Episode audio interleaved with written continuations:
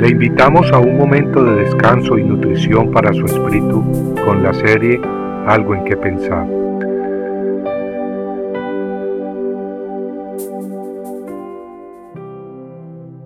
Ancha es la puerta y espacioso el camino que lleva a la perdición, y muchos son los que entran por ella. Estrecha es la puerta y angosto el camino que lleva a la vida, y pocos son los que la hallan.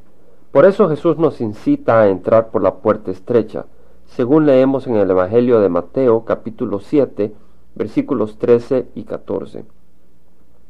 Jesucristo nos advierte que la puerta y el camino más espaciosos y populares son los que precisamente llevan a destrucción, y nos aclara que la puerta y el camino que llevan a la vida eterna son angostos y de poca popularidad. No todas las advertencias que oímos tienen fundamento y credibilidad, pero el Hijo de Dios no miente y su palabra es segura. Ignorar las advertencias de Dios debido a la corriente de nuestro grupo social o a la influencia religiosa de nuestros parientes o la popularidad de nuestro camino no es la mejor decisión.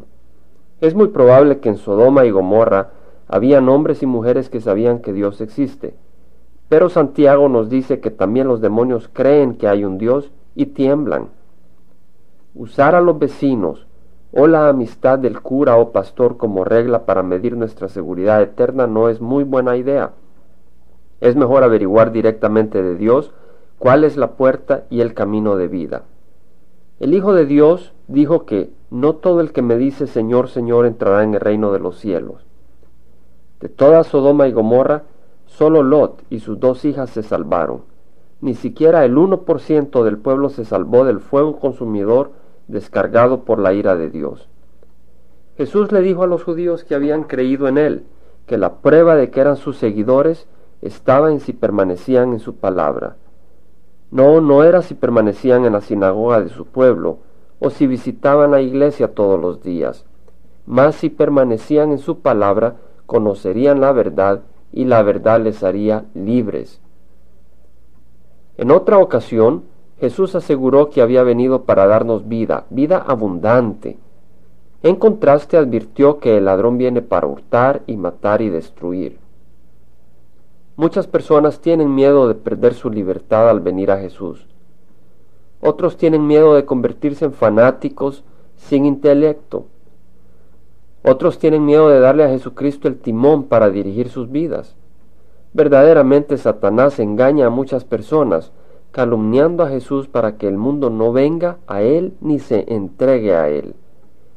¿Conoce verdaderamente el camino y la verdad y la vida?